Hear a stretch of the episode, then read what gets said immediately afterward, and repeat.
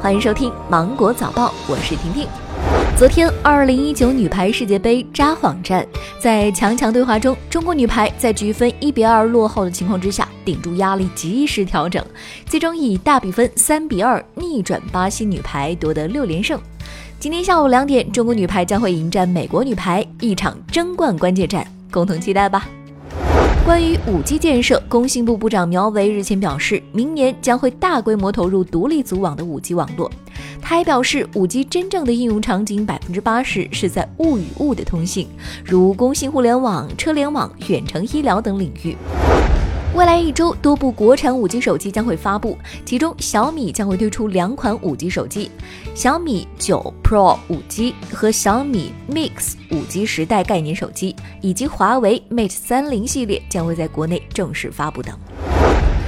中消协最新报告，佩戴眼镜镜框大小不能够任性，要根据度数而定。报告中提到，度数在五百度以下的消费者可以选择范围较大的镜框形状和尺寸；度数在五百至八百度的消费者应尽量选择镜框宽较小的全框或者是半框镜架；度数在八百度以上的消费者呢，应该选择小的全框镜架。武汉率先在全国迈出无人驾驶商业化应用的关键一步。昨天，国家智能网联汽车武汉测试示范区正式揭牌，百度、海良科技、深蓝科技拿到了全球首张自动驾驶商用牌照。这意味着不仅可以在公开道路上进行载人测试，也可以进行商业化运营。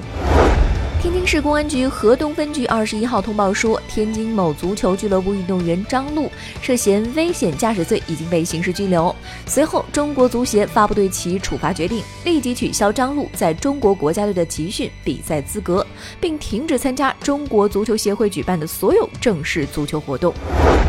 截至上周末，已经有十三部电影定档国庆假期，其中《攀登者》《中国机长》《我和我的祖国》三部主旋律题材的影片均定档九月三十号。《攀登者》取材自中国首次登顶珠峰的故事，《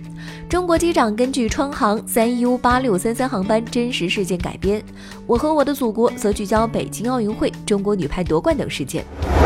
美国国立卫生研究院研究说，夜间在有人造光的情况下睡觉，有可能会扰乱人体新陈代谢，导致体重增加或者是肥胖。晚上对着开机的电视睡觉，或者在开灯的情况下入睡，五年内体重增长十斤的可能性增长百分之十七。